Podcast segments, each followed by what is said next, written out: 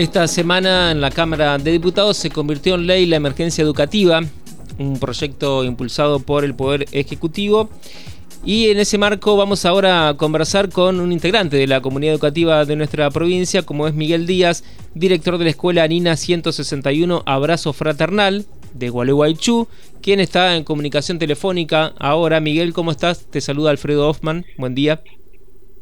Hola Alfredo, buen día. Mira, te corrijo, mi escuela es Escuela Nina número 116, Abrazo Fraternal. 161, dije, bueno, es un lapsus. 116. Un lapsus. Invertiste los números. Invertí los números, sí. Después te cuento por qué puse 161.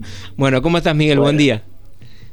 Buen día, buen día, que estamos trabajando, todo bien. Bueno, eh, gracias por atendernos y la consulta tiene que ver con cómo, en tu caso particular, de tu escuela, cómo se encuentra la situación en, este marco previo al inicio de clases, al inicio formal de las clases. Las, las escuelas, en realidad, viste, tenemos, como bien lo declaró la, las cámaras, la emergencia educativa, sobre todo sobre los edificios escolares y la falencia que tienen, digamos. Y bueno, viste, somos unas, eh, mi escuela es una escuela de tercera categoría, eh, obviamente tenemos un montón de de necesidades y demás, que está bueno, la verdad que uno ve con buenos ojos todas estas cuestiones y que el gobierno haya dado estas señales, digamos, de, eh, no solo señales, sino también con hechos, digamos, de porque tuvimos hace unos días una planilla de relevamiento en donde pusimos todas las necesidades, todos los arreglos que deberíamos hacer en las escuelas para poder comenzar eh, las clases eh, con normalidad y brindarle a los chicos eh, una institución acorde a, lo que ellos deberían tener, porque imagínate vos que las familias, vos, como, no sé si sos papá o no, pero como padre, una familia y nos confía a nosotros, a las escuelas, a los docentes,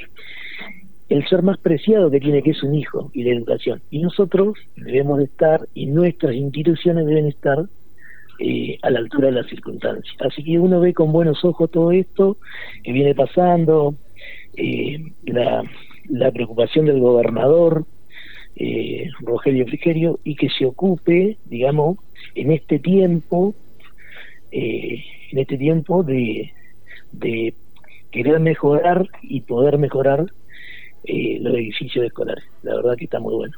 ¿Cómo se encuentra tu escuela en cuanto a los problemas edilicios?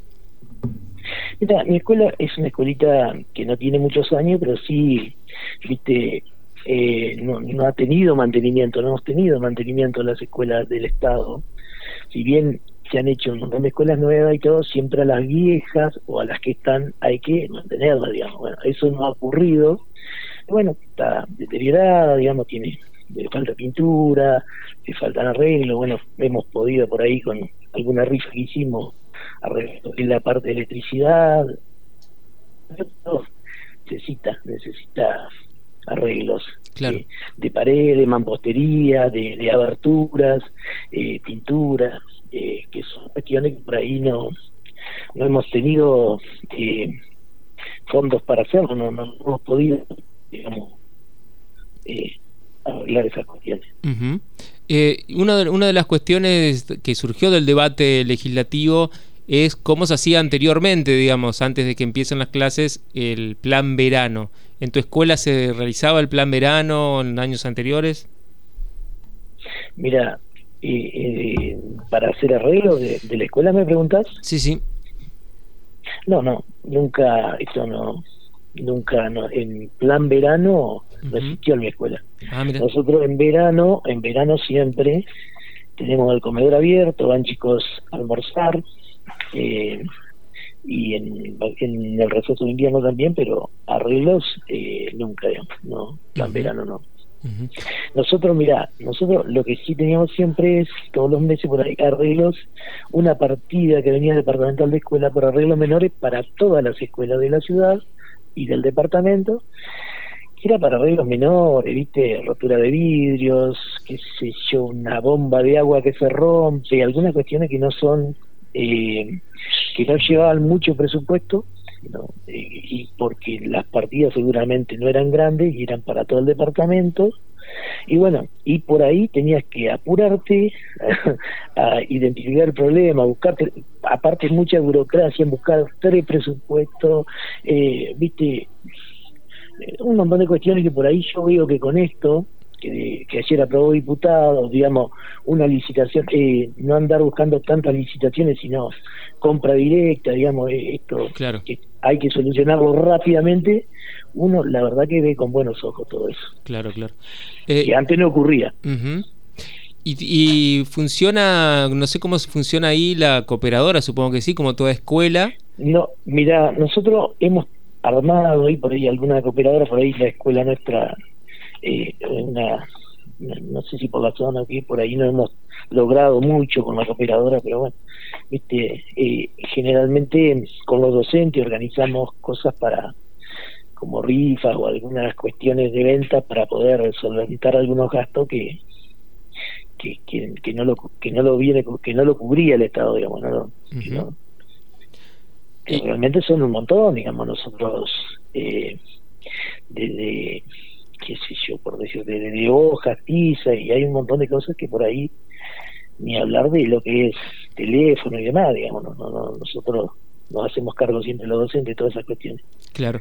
Eh, otro de los puntos que tiene la emergencia educativa es la implementación de un, plan, de un plan de alfabetización, que en realidad es como una vuelta de tuerca, un plan eh, al programa a leer, ¿no? ¿De eso tienen información? Sí, la verdad, sí, sí, la verdad nosotros veníamos trabajando con el Mira, nosotros trabajamos alfabetización inicial, alfabetización avanzada y desde el año 2022 que se implementó el plan a leer. La verdad que sí, está bueno, eso se debe continuar.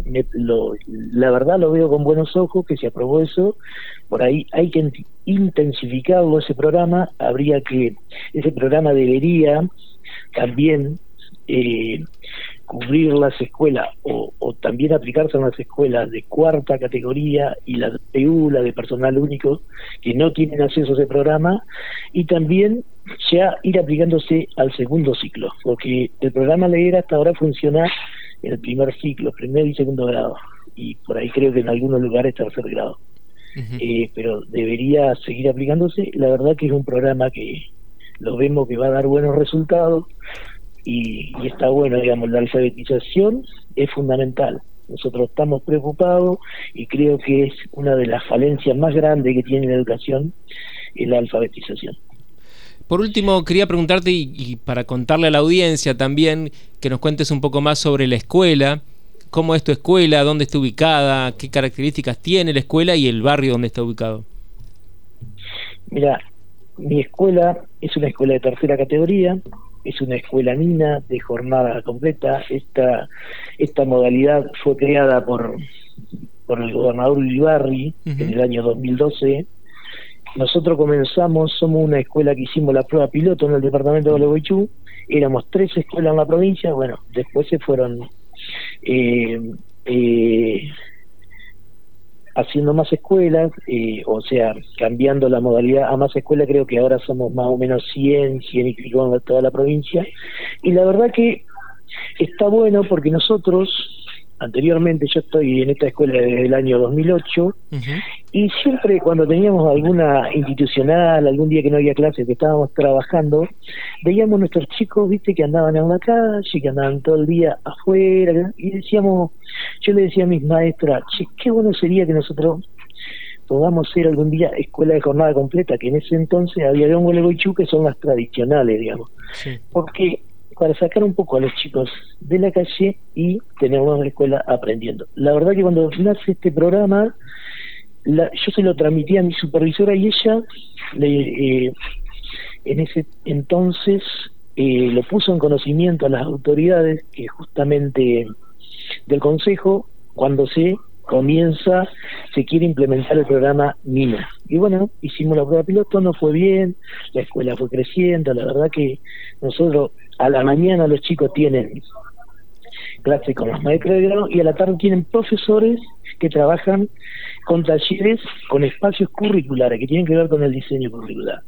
Los chicos nuestros de la tarde tienen teatro, tienen inglés, tienen deporte, tienen acompañamiento al estudio en las cuatro áreas, tienen arte visuales, tienen eh, danzas folclóricas argentinas, tiene expresión corporal y la verdad que está buenísimo. Cuando hicimos una reunión de padres con la comunidad para explicarle lo que sería una escuela nina, los papás me decían, Miguel, nosotros no tenemos dinero para poder pagarle una hora de deporte, una hora de teatro, una hora de, inglés, y la verdad que está bueno. La verdad, estamos en una zona bastante humilde de la ciudad, tenemos por ahí cerca unos asentamientos, tenemos alumnos, pero bueno, eh, no quiere decir que porque sean una zona humilde los chicos nuestros no tengan la posibilidad de aprender los mismos contenidos que el resto, digamos, y de estar, de tener la calidad educativa que tienen que tener todos los chicos, que es la justicia curricular, que llamamos, que todos puedan tener acceso a lo que es la educación y a, a lo que es una calidad educativa. Así que bueno, esa es nuestra escuela. Miguel, te agradecemos muchísimo por compartir con nosotros bueno, esta historia sobre, sobre tu escuela y tu punto de vista sobre la emergencia educativa. Y nada, te decimos que estamos aquí a disposición desde Radio Diputados para difundir sus actividades y bueno, todo lo que necesiten. Bueno, mira, yo te agradezco realmente y quiero quiero felicitar a los legisladores, la verdad que acompañan en esta iniciativa del gobernador, de la gente de, Alicia Fregonese, de la gente del, Consejo, la verdad que, que la legislatura acompañe, la verdad que esto está buenísimo, digamos. Eh, creo que hace muchos años que por ahí no, no, por lo menos yo no escuchaba que se nos esté dando bolilla a la educación que es fundamental, digamos, para la sociedad y para la formación de, de los futuros ciudadanos que, que, van a que van a ser grandes este país, que son nuestros niños. Te mando un abrazo y que tenga buen día. Igualmente, hasta luego, Miguel. Hablábamos con Miguel Díaz, director de la Escuela Nina de Gualeguaychú, 116 Abrazo Fraternal. Las voces de los protagonistas en Radio Diputados.